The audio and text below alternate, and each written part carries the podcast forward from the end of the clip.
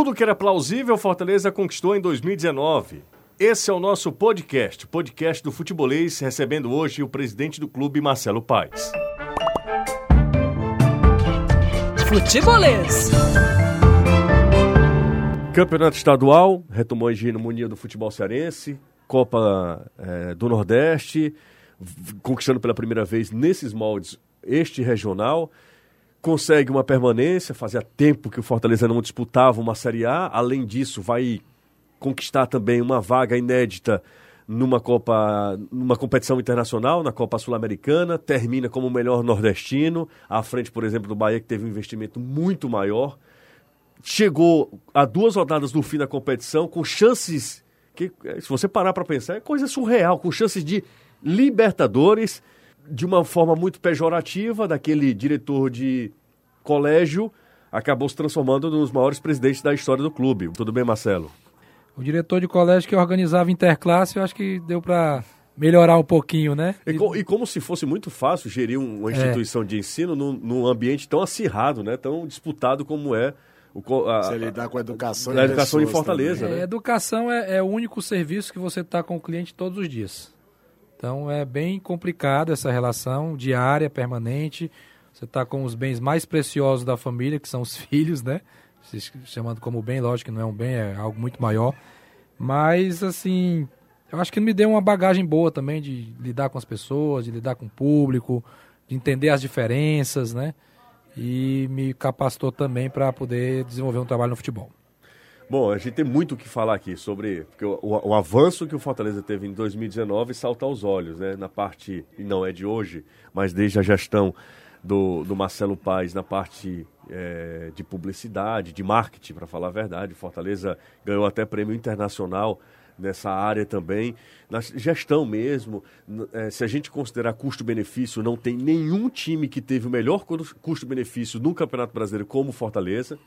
E a gente tem muito o que comentar, por isso eu queria abrir aqui para o Caio já fazer a primeira pergunta para o Marcelo. Ah, a pergunta é aquela óbvia, é, que é a primeira que acho que vai na cabeça de todo torcedor. O fator Rogério Ceni nesse biênio Fortaleza, porque eu acho que não dá para a gente falar de 2019 sem citar 2018. É, no, o Fortaleza não vive, não viveu um grande ano. Acho que o Fortaleza vive um grande período, porque são dois anos consecutivos já. E aumentando o sarrafo, e com exceção de um, um namoro que teve um término para voltar, né? Aquele breve estágio, vamos só, falar foi assim. só um tempo, deu um tempo. Deu um tempo, deu um né? tempo ali, né? Parece que quando volta, volta com E voltou mais melhor, mais força, voltou para casar. É, aquele namoro de muito tempo que termina, dá um break, quando volta, volta para casar. Daquela passagem do Rogério pelo Cruzeiro. É, qual o tamanho do fator Rogério Ceni nesse aspecto todo desse biênio do Fortaleza? Eu não conseguiria quantificar em percentual, mas eu diria que ele é muito importante, como diria também que qualquer treinador, ele é muito importante dentro de um clube de futebol. Se você a gente lê o livro do Guardiola, ele cita que no Bayern de Munique, instituição sensacional, o número um é o presidente e o número dois é o treinador, dentro em termos de, de, de importância, de tomada de decisões dentro de um clube. E nenhum clube é diferente, né? É, pelo menos não deveria ser. E o Rogério, claro que tem um peso muito grande pela figura que ele é, pela o que ele traz por si só como vencedor, como o maior atleta da história do São Paulo, como goleiro, maior goleiro artilheiro de todos os tempos, como uma pessoa que teve um caráter muito correto enquanto profissional, se dedicar a uma só marca, que sempre se posicionou, que sempre teve um, um uma visibilidade diferente perante os seus companheiros, perante os, os adversários. Sempre respeitaram muito o Rogério, a imprensa como um todo. E ele traz esse, esse peso ao Fortaleza, iniciando uma nova carreira, na qual ele, ele, ele agrega todo esse conhecimento, toda essa imagem, com muito profissionalismo, uma carreira que ele também quer ser muito vencedor. Então, se você falar de treinador hoje com o Rogério Senni, a associação é o Fortaleza. É o clube que ele teve a identificação maior, títulos, conquistas essa volta do Rogério, como você citou, teve muita gente que, quando ele voltou, aí chegava para mim, no Brasil inteiro, ele dizia assim: Mas o Rogério parece que ele combina com Fortaleza, né? Ele combinou, a coisa encaixou, porque ele teve no São Paulo como treinador, não conseguiu ir bem, no Fortaleza fez um ótimo trabalho, saiu para o Cruzeiro, não deu tão certo e voltou e a coisa realmente encaixou. Então ele tem um peso enorme no dia a dia, ele tem respaldo da diretoria, ele tem moral para cobrar, para pedir coisas, para sugerir, para fazer as coisas acontecer dentro do clube. Os funcionários todos respeitam muito o Rogério, a diretoria toda respeita muito o Rogério, os jogadores, a torcida tem hoje um respeito e idolatria muito grande. Então isso acho que tem um peso. E ele é um cara que tem uma dedicação absurda ao trabalho. Qualquer empresário, qualquer dono de empresa, qualquer gestor gostaria de ter um executivo como o Rogério Ceni, que é um cara que a única coisa que ele quer é dar resultado à empresa que ele trabalha. É, mas... Então, por isso a gente sempre abriu muito as portas para que ele pudesse fazer o que deseja. É, mas vamos ser justos, né, Marcelo? Quando o Fortaleza perde o campeonato estadual do ano passado, com, que, que perdeu do, da maneira que perdeu, né? O Ceará porque para a gente ainda é muito importante o campeonato estadual por toda a rivalidade, por, esse, por essa polaridade, né? Fortaleza perde o campeonato estadual, primeiro jogo contra o Guarani, o Fortaleza sai na frente, o Guarani empata, né? E, e você segura as pontas, porque eu lembro, tinha, tinha gente dentro do Fortaleza, tinha, a maioria da torcida queria que o Rogério Ceni não continuasse. Queria, queria que o Rogério Ceni fosse demitido. E aí você banca o Rogério Ceni e depois a história, né? O Rogério Ceni consegue aquela sequência. O gol do Gustavo de falta, para mim, é o gol mais emblemático da era Rogério Ceni no Fortaleza. Tudo que você está falando é verdade absoluta. Eu, eu, comentei desse respaldo e moral e respeitabilidade que ele tem hoje, hoje que ele adquiriu, é, né, com as conquistas, ele adquiriu. Mas naquele momento, eu lembro assim, como se fosse hoje, que ao término do jogo contra o Ceará, nós perdemos 2 a 1 um, Perdemos os dois jogos, os dois finais, jogos, né? Dois, exatamente. E o primeiro eles foram muito superior a gente, o segundo a gente equilibrou mais, o Bruno Melo perdeu um pênalti. É, o meu celular foi infestado de fora Sene. Espalharam meu, meu WhatsApp pra torcida e todo mundo, fora Sene, fora Sene, fora Sene. Instagram, eu desliguei o telefone e fui dormir, porque eu não ia ficar vendo aquilo ali. E eu tinha convicção de que ele tinha que continuar. Tivemos uma conversa na, na, na segunda de manhã, em que a gente traçou algumas coisas para frente. E eu lembro que a conversa que eu tive com ele, eu iniciei assim. Rogério, essa conversa ela é independente do resultado de ontem. Se a gente tivesse ganho, a conversa seria a mesma. Nós perdemos da mesma forma.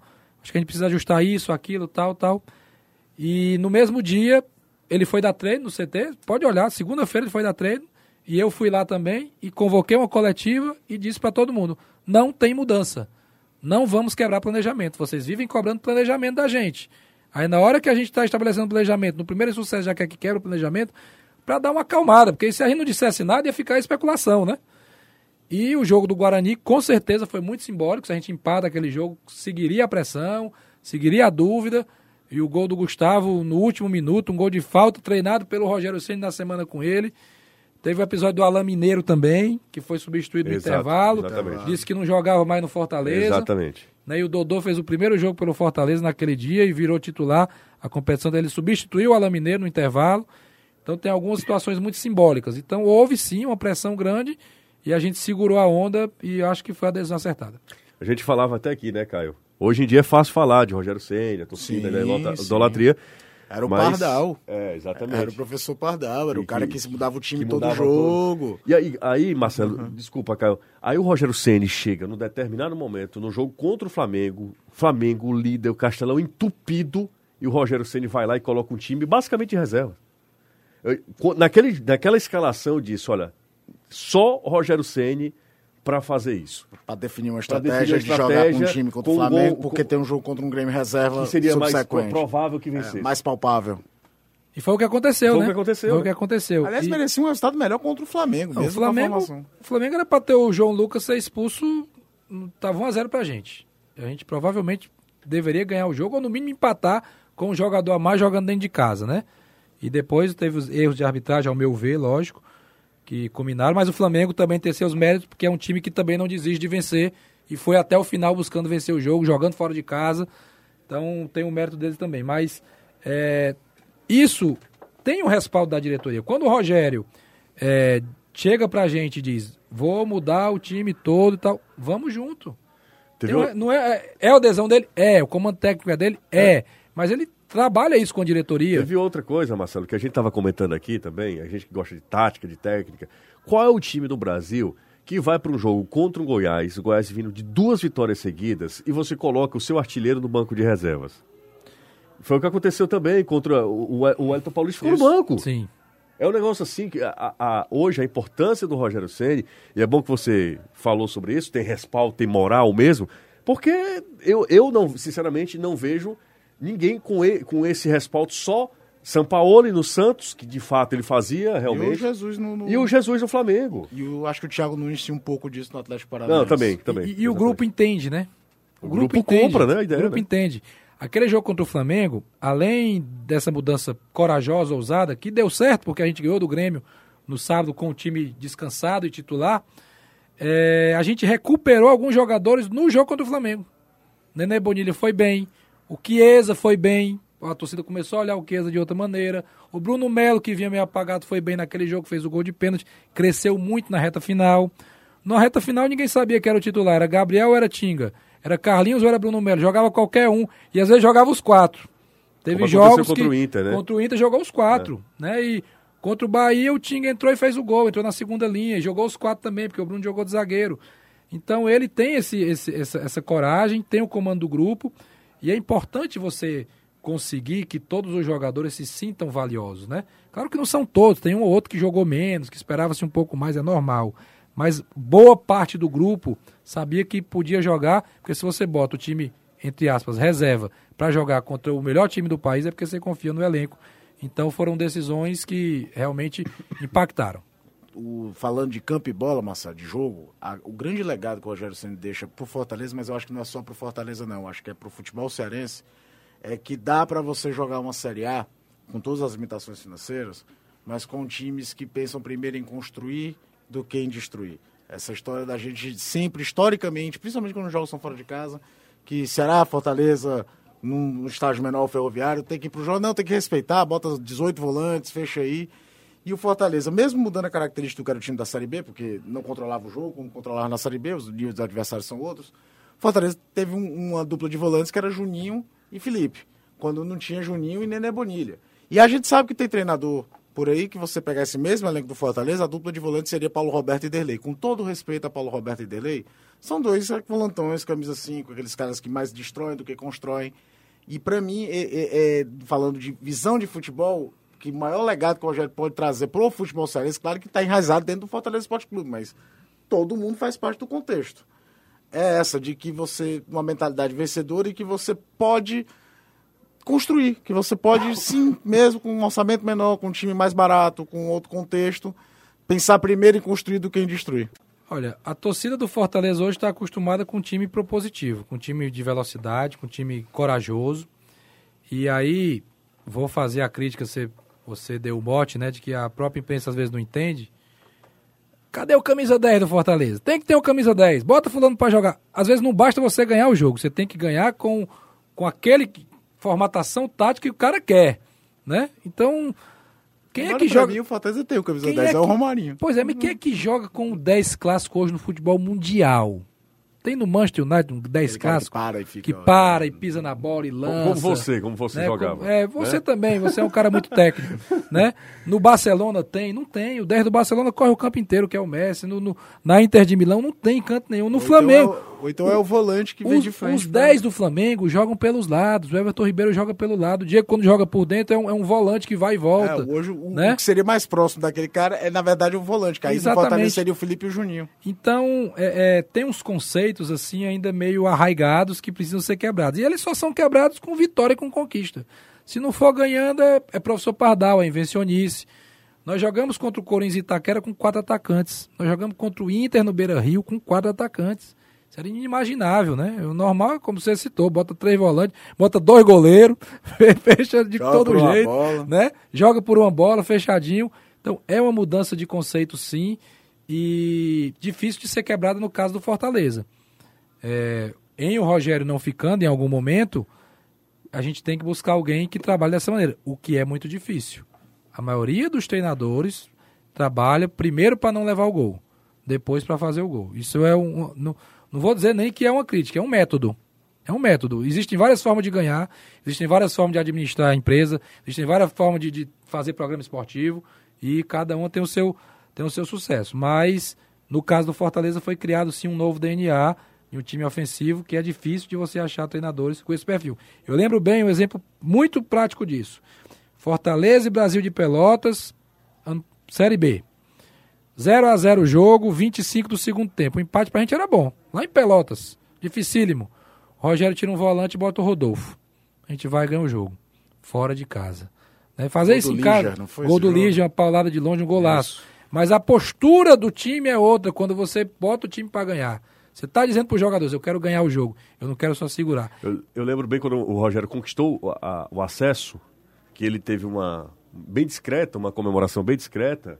Muita gente criticou, mas, pô, tem que comemorar, já conseguiu o jogo acesso. contra o Atlético Goianiense. Ele né? disse, não, eu, eu, eu costumo comemorar título. Né? É, exatamente. Costumo comemorar título, né? E, comemora... e o Fortaleza não esmoreceu, Isso. né? Tanto é que quando ganhou do Havaí, aí ele estava aí, aí, aí, aí, tudo ele, bem. aí ele comemorou bastante. Aí, aí tudo bem. Marcelo, eh, você lembra que teve uma época, a gente tem uma certa amizade, é, claro, com a distância entre dirigente e imprensa, eu costumo fazer isso com você, com o Robson, respeito muito todo mundo.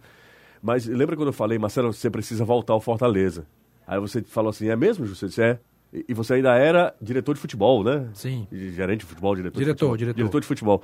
Disse, Marcelo, Fortaleza está precisando de você, você precisa voltar.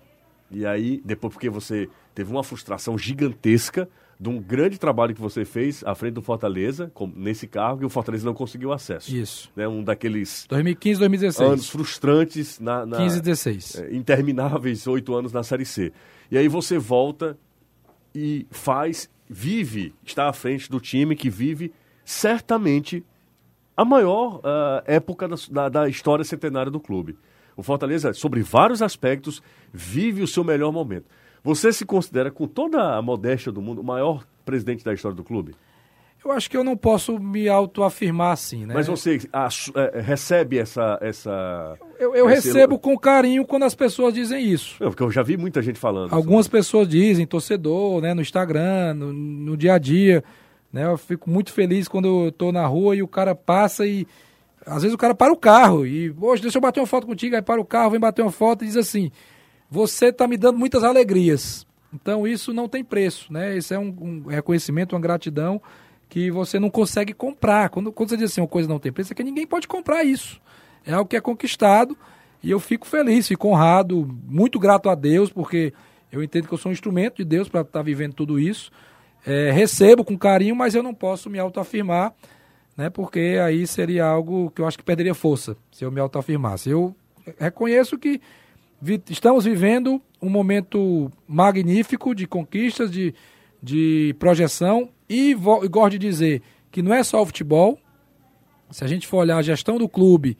Clube mesmo, né? Loja, marca, licenciamento, marketing, ações Fortaleza sociais. não tinha marca. O Fortaleza não, não, não detinha, dono, né? não própria detinha da própria marca. O negócio assim surreal. Então é uma construção que, que tem um impacto, que as, o, o, o, Brasil hoje começa a ver o Fortaleza como um clube bem organizado, bem gerido, diferente, né? A interação com a torcida é muito grande. O, o, o pessoal de torcida organizada mesmo vem falar comigo, presidente, obrigado pela parceria, por nos entender, por nos apoiar. E também dentro desse limite, tanto como tem do jornalista para o dirigente, tem o limite do dirigente para o torcedor organizado e para o torcedor comum também, né? Porque, é, a gente, como dirigente, para tomar uma decisão, tem 10 vezes mais informação do que o torcedor comum. Às vezes o cara não entende por que, que você está fazendo aquilo, por que, que não demitiu o jogador tal, por que, que não contratou o jogador tal. Você não veio o ano passado aqui, quem veio foi o Papelinho. Mas no ano anterior, em 2017, você esteve com, com, com, a gente aqui também conversando.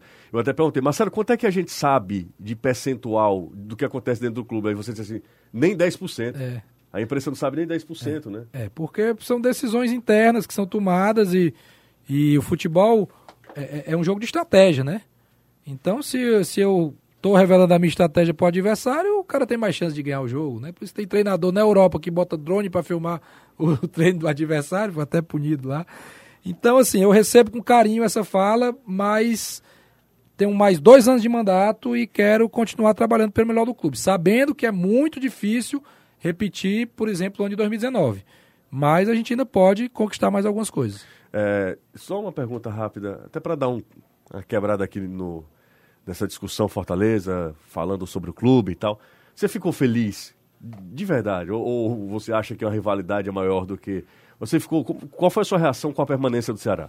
Não, não vou dizer que eu fiquei feliz, né? não vou dizer que eu fiquei feliz. Eu sou torcedor do Fortaleza, Claro. né? Acima de tudo.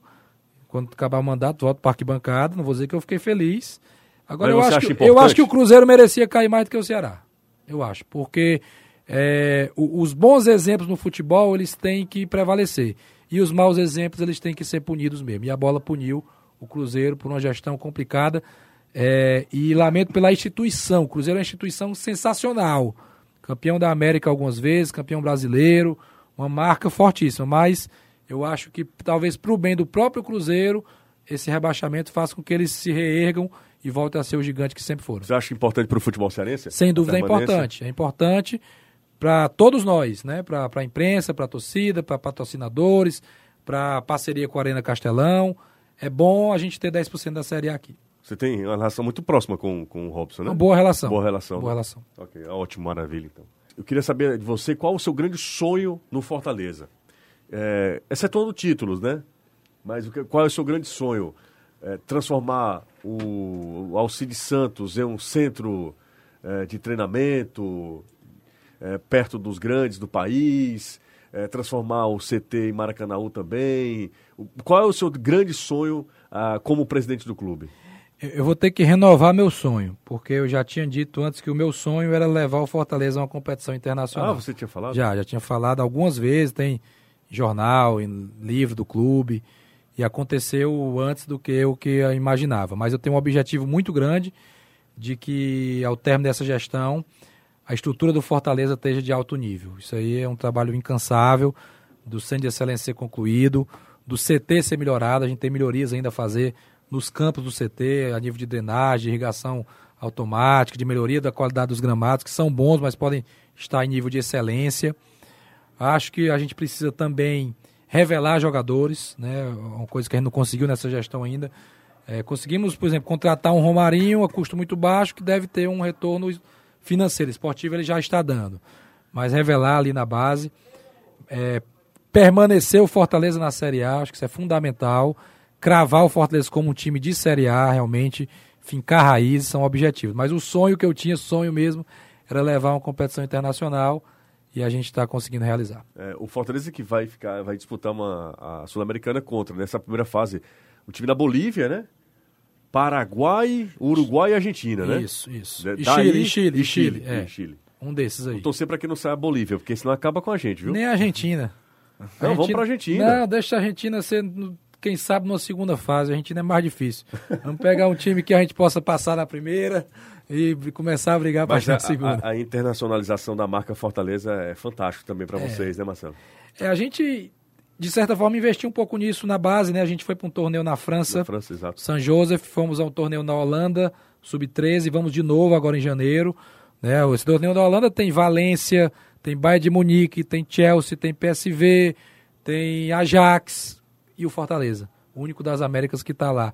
Então a marca do Fortaleza começa a ser vista fora do país. Quando a gente foi para esses locais, teve gente que criticou, é que o presidente tá viajando na época do. Pois é, dando- né? andando de, de- Andando de patinete, patinete. rapaz. Eu né? também achei um absurdo. É, ali, pois viu? é, eu vou andar de novo. Situação- Eu, eu ia andar de patinete, era no Castelão, no último jogo contra o Bahia, dar uma volta no estádio. né? E- e então, mas a gente tem que pensar um pouco à frente, né? Tem mercados a serem explorados, tem mercados a serem atingidos. E eu até tinha pensado de, de, de criar uma camisa para jogar a Sul-Americana. Depois eu pensei o seguinte: não, vou jogar com a tradicional mesmo, porque é essa camisa que tem que ser lembrada fora do país. você. Caio fala Eu isso bato sempre. muito nessa tecla de, de outros times. Te- Terceiro uniforme, camisa quarto uniforme, é legal, é bacana, mas há limites. Tipo, eu não Sim. usaria em clássico. Acho que clássico, seja qual for, eu me lembro muito de ver um Palmeiras e Corinthians, o Palmeiras com aquela camisa verde e limão. Era qualquer coisa mesmo que o Palmeiras e Corinthians na minha frente, aquilo ali. E segundo, competição internacional. Eu lembro muito do Goiás. O Goiás em 2006 conseguiu para a Libertadores. E era menos vagas do que agora, tô entrando em quarto lugar. Seja aquele time que tinha Romerito, Paulo Baia, Donato na frente, era um baita time. É, foi eliminado pelo Estudiantes da La Plata, treinado pelo Diego Simeone. Sensacional, baita campanha. A América do Sul inteira achava que o Goiás era branco. Pois é. O Goiás só jogava de branco, ele não jogava jo- de verde. Vamos jogar de tricolor tradicional para que a nossa marca passe a ser conhecida da maneira que é. A camisa, é, a terceira camisa, ela tem um apelo comercial também e faz parte do clube, você gerar ativos que possam trazer novas receitas, mas eu concordo que deve ser usado em momentos não tão importantes. Por exemplo, a própria Copa do Nordeste, que nós temos uma camisa que a, a gente Xodó, faz, né? a Xodó, esse ano vai ser Jangada e Poesia, tem até uma poesia do Braulio Bessa na camisa, aqui atrás. É, na, mas nesse ano, na reta final, diz: não, esquece a Xodó e vamos jogar com o Tricolor, porque é um momento histórico que a gente pode ser campeão e jogando. do time jogos, na taça é a camisa é, é, número é a Tricolor. É o gol do Elton Paulista com a camisa número 1. Um. Falando sobre isso, a estreia do Fortaleza 2020 tem transmissão na TV Jangadeira, hein? Vitória e Fortaleza, direto do Barradão, a gente vai acompanhar. O Fortaleza defendendo o título, vai ser bem legal também. Mais três anos de Copa do Nordeste junto com a gente também. Você falou, Marcelo, sobre investimento de categoria de base. Né? A gente sabe que o Fortaleza, os oito anos de Série C, já foi comentado outras vezes, estagnou tudo, porque tudo que tinha investimento tinha que ir para o time de futebol profissional para tentar tirar o time da Série C e é Perfeito. natural que fosse. Então, Exatamente a assim. coisa fica. É, é o termo é forte, mas eu acho que é esse, embora não tenha sido de propósito. Mas fica negligenciado. Por quê? Porque o dinheiro tem que ir para o profissional. Você Era tem o que dava para fazer, fazer, na época. Eu, eu, entendo perfeitamente a decisão dos dirigentes é, da época. É, o objetivo maior tinha que ser cumprido. Você direciona todos os esforços para ali. E, e aí o seguinte, Fortaleza termina um campeonato brasileiro que você tem três jogadores importantíssimos, cada qual dentro da sua escala de importância, que foram cria da base do clube, né? O Bruno Melo, o Bruno Melo para mim é, é, um mistério, porque eu sempre falo isso, o Bruno Melo ele é de 82. O Bruno Melo 92. Seja, de 92. Ele já não era sub-20, já não era base desde a temporada 2013. Fortaleza teve um monte de lateral esquerdo, mais ou menos, e o Bruno não jogava. Precisou não ter ninguém em 2016. 17. 17 para o Bruno jogar, porque em 2016 ainda era o William Simões. É, que começou o ano também com o Jean Mota jogando de lateral esquerdo numa adaptação. E o Felipe cara. também. E ele jogando lateral direito. E o, e o Bruno Melo, que tardiamente vira jogador do time principal de verdade, que ele já estava no elenco profissional, é um dos jogadores mais emblemáticos dessa história recente do Fortaleza. Não é que ele seja o melhor lateral esquerdo que o Fortaleza teve, lembro até que você fez pra gente a escalação do que seria o seu maior Fortaleza, e muita gente contestando o que, se o Bruno Melo era o melhor lateral esquerdo. Tecnicamente, provavelmente não foi. Acho que não foi, até dos que eu vi jogar. Mas é muito emblemático a imagem do cara que é da base do interior do estado do Ceará, né? Ele é de Paracuru, do litoral, tudo. Aí você tem o Oswaldo, que também é um símbolo disso. O Edinho, de base do Fortaleza mesmo, né? Desde muito cedo. E como. E o torcedor falou, se orgulha pra caramba, se não do cara, às vezes, que é da base, do cara que é garimpado do interior, né? De, de, o Dude, por exemplo, é um, um símbolo disso, dessa tradição que o Fortaleza tem de captar jogadores no interior. O mundo mudou, os estaduais diminuíram, fica mais difícil para você captar jogador de maior qualidade dentro dos times do interior, porque os times do interior enfraqueceram mesmo. A grande verdade é essa. Porque são times de aluguel para três meses, não é mais um trabalho para meio de seis meses para você ir lá pensar. O Dude já tinha jogado na América de Rússia e no Rússia uns quatro campeonatos cearenses de jogar no Fortaleza. O Chiquinho tinha jogado pelo Limoeiro vários anos. Depois de uns dois, três anos de ferroviário, para ser pensado pelo Fortaleza. Você via mais os caras do que hoje não dá para ver. E, e, o sarrafo do futebol cearense também mudou, subiu. É, como agora, nesse momento de que tudo, tem, tem hora também no futebol tudo dá errado, né? tem hora que tudo dá muito certo, né? Os ventos quando empurram para cima é sempre muito legal. Como canalizar essa identidade ter para Fortaleza voltar a revelar? No dia que nós estamos gravando o programa, Fortaleza anunciou o Júlio Manso, né? Vai trabalhar nas categorias de base do clube. Isso. É um cara que conhece bem o clube antes de qualquer coisa. É, do, do, que, que essa a tua gestão já está fazendo para resgatar isso? Porque eu acho que a última geração que o Fortaleza revelou foi a geração que veio o Edinho, Valfrido, e Max Oliveira, que os três subiram ao mesmo tempo, e era curioso que era um em cada setor do time, então chamava muita atenção quando os três subiram. Max Wallace também é dessa geração e está no elenco. Está no elenco goleiro. até Aliás, é um baita goleiro. É. Bem, é, só o Bruno Melo, para ilustrar ainda mais a história que você citou dele, eu trabalhei com o Bruno Melo desde 2015, e o Bruno Melo era sempre o reserva que a gente não queria emprestar. Sempre pediam o Bruno Melo. O River do Piauí, os times menores, sempre queria o Bruno Melo. A gente, não, ele é bom, deixa ele aqui, mas não jogava, né? Sempre tinha outro, sempre tinha outro. Né? Jogava, um. jogou Radar, jogou Talisson, jogou William Simões. E o, o único que realmente era muito bom era o Wanderson. O Wanderson foi muito bem em 2015. Exato, mas os outros e nem por nada... que, que o Bruno Melo virou titular? Na semana que a gente estreia a Série C de 2017, o Gaston Filgueiras, que ia ser o titular, chegou para mim e disse: Presidente, eu tô saindo do Fortaleza, não vou ficar aqui. O pai, fique e tal e tal, a gente vai estrear domingo contra o Remo. Não, tô indo pro Vila Nova. Vila, tá lá até hoje. E aí o Bruno Melo cai de paraquedas, digamos assim, para ser o titular e começa a ir bem. E vai muito bem, joga um, joga dois, joga três. E a torcida criticando o Bruno Melo. Ele indo bem e a torcida criticando. Ele indo bem e era contrato lateral, contrato lateral. Contrato... Eu lembro, eu, o pessoal nos parava e dizia, rapaz, você não traz um lateral esquerdo, não. E nós trouxemos o Guilherme Santos. e o Bruno Melo disse assim, o, o, o Bruno amigo disse assim, eu não vou tirar o Bruno, não. É bom esse Guilherme e tal, mas o Bruno tá bem. E o, o Guilherme não se encaixou aqui, até brigou, foi embora. E o Bruno ficou e virou o que virou, jogador de gols importantíssimos. Então é importante lembrar essa história aí, né, os, os, os atores. A gente tem investido na base, contratamos o Carlão, que é coordenador, que foi coordenador do Vitória e do Bahia durante muito tempo, que conhece o Nordeste inteiro. Contratamos o Erisson, que era observador do Flamengo no estado do Ceará. Ele levava os meninos daqui para o Flamengo, agora já recente. Tiramos do Flamengo e botamos para captar para o Fortaleza. É, mais do que dobramos a folha da base. A base a base não tinha médico, não tinha fisioterapeuta, não tinha análise de desempenho, não tinha nutricionista, não tinha psicólogo, não tinha assistente social. Todos esses profissionais hoje têm no Fortaleza. A gente está tentando reproduzir o que tem no elenco profissional na categoria de base. O staff, o suporte, né? Qualificamos treinadores, fizemos mudança de treinadores, mas base é um processo lento. Não é de uma vez que vai surgir um novo talento. É, esse investimento em viagens internacionais capta jogadores. Ano passado nós fomos jogar o torneio da Holanda Sub-13, montamos uma seleção cearense e todos passaram a ser do Fortaleza. Então, nosso Sub-13 esse ano já foi imbatível. Nós jogamos com o Ceará seis vezes, ganhamos seis vezes no Sub-13. Então, esse Sub-13 vai virar um Sub-14. E o Sub-13 que vai para a Holanda agora em janeiro de 2020 também vai ser muito forte. Então, é um processo que você vai galgando e vai perder alguém no meio do caminho, né? Porque o Grêmio vai querer levar o Flamengo. Você tem que fazer um negócio, fica com 40% para o clube, 50%.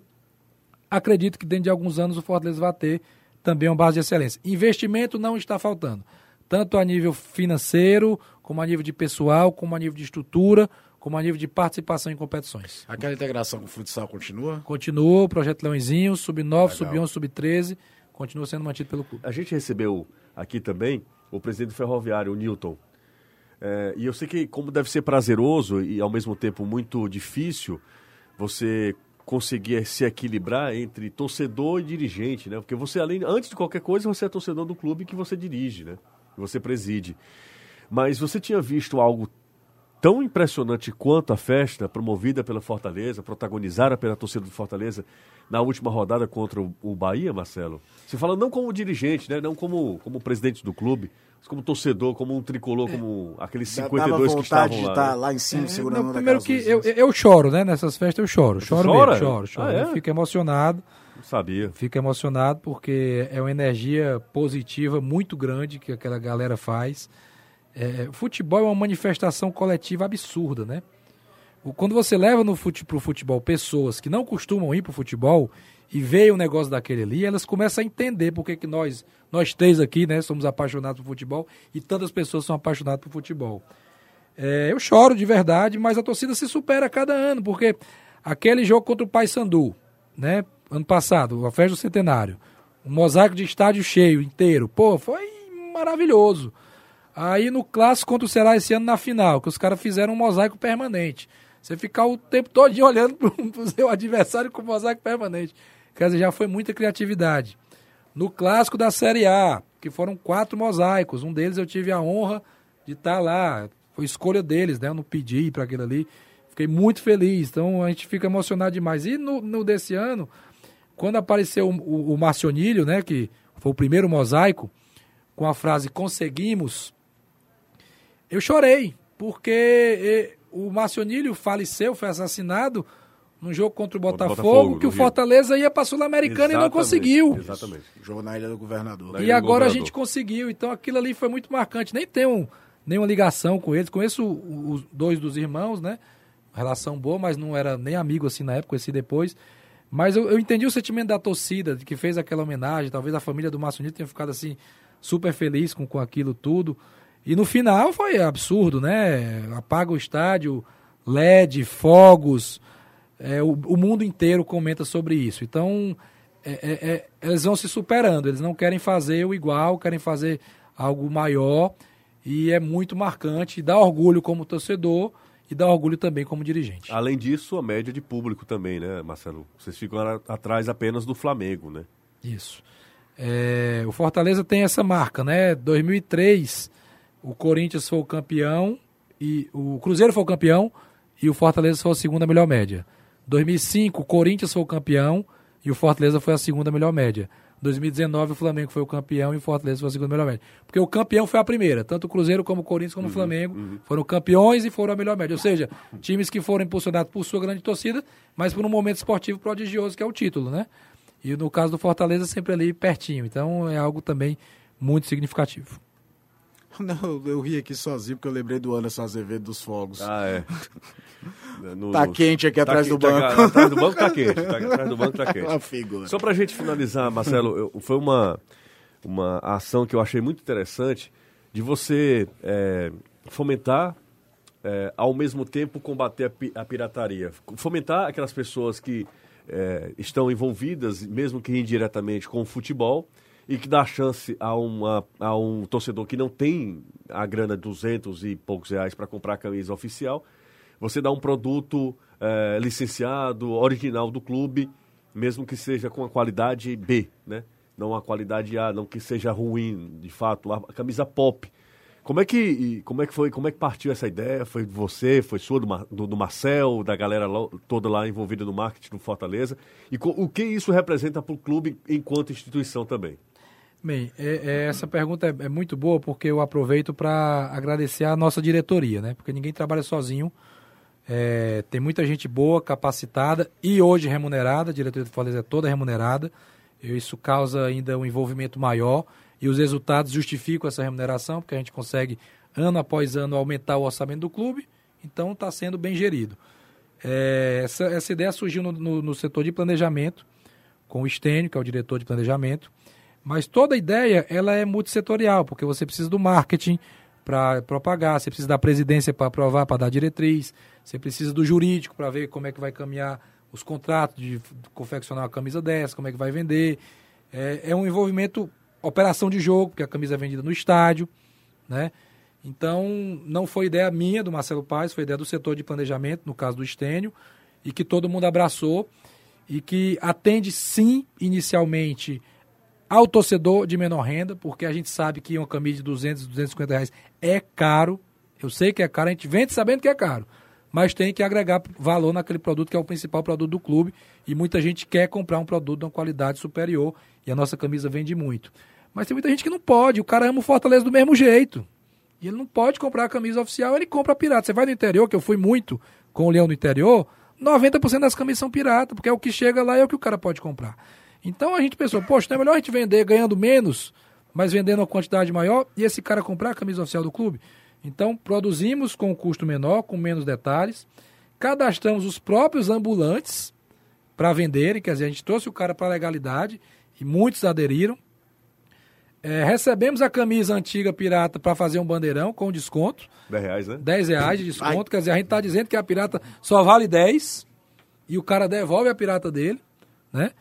E teve um efeito grandioso e é um levantar a bandeira contra a pirataria, porque pirataria não adianta você querer matar o pirata, porque é enxugar gelo. Você fecha uma fábrica aqui, ele abre na outra esquina. Você tira do varal aqui, ele está vendendo no outro sinal. Então não adianta. Não adianta. E não é nem o poder do Fortaleza fazer isso. Sim. Então a gente criou um, um, produto que pode combater e que tem sido um sucesso e a, a mídia nacional inteira, né, aplaudiu e reverberou. Então foi algo bacana, mas o trabalho de toda a diretoria. Eu achei bacana, inclusive, a inclusão do, dos ambulantes. É, isso é muito legal. Você. A presença de um clube como Fortaleza na primeira divisão, isso vale também, obviamente, para o Ceará, impacta da economia do área, que é a área do, do Castelo, que a gente sabe que é uma área carente, pobre, que são poucas chances de uma renda extra. É o ambulante que vende cerveja, é o cara que vende camisa. Então, você tentar diminuir o fator da pirataria é, sem esquecer o fator socioeconômico que o futebol é dentro de um Sim. estado pobre como é o estado do Ceará, eu acho sensacional. Você não tirou, não é, por exemplo, como, como é que era o combate com pirataria? Toma tudo do cara é. que está vendendo. O menor dos culpados é aquele cara que está vendendo é, ali. Tem um cara que produz atrás. Né? Lá atrás tem outro que às vezes rouba material para fazer. Isso. A gente sabe que hoje tem uma importação de material da China, de, de réplicas quase que perfeitas também, pirata que se burla royalties. Mas o, o, cara tá ali na linha de frente, tá vendo? É o menor dos culpados. Ele tá tentando sobreviver, às vezes. É uma subsistência e vocês não tiraram isso dele, né? Vocês, na verdade, como Sim, você disse, convidamos. trazer ele pro lado do clube, do lado da, da, da legalidade, e tanto é que eles vêm do lado de fora, Isso. tudo. Não esquecer, o Com a futebol, identificação do clube, né? Com a comunicação oficial do clube. não esquecer que o futebol é um agente transformador socioeconômico. E, e- e é muito importante. Nós temos, vamos ter de novo, 38 rodadas de Série A em Fortaleza. Exatamente. Isso é muito importante, socio- é, economicamente falando. grandioso. Para um, vivemos uma época de economia informal, de, de desemprego, e acho que as instituições não são só times de futebol, né, Marcelo? O Fortaleza mostra muito, Muito isso nas suas mais, campanhas. muito mais, muito isso mais. faz parte também do que é ser uma instituição. Um abraço, viu, Marcelo? Felicidades. Muito obrigado pela oportunidade de bater esse papo com vocês e sigo à disposição. Valeu, um Feliz Marcelo. Natal e tudo de bom para vocês. Para você também, um abraço para o Marcelo Paes, presidente do Fortaleza. Um abraço a você também que ouviu esse podcast destacando o ano do Fortaleza. Até uma próxima, gente.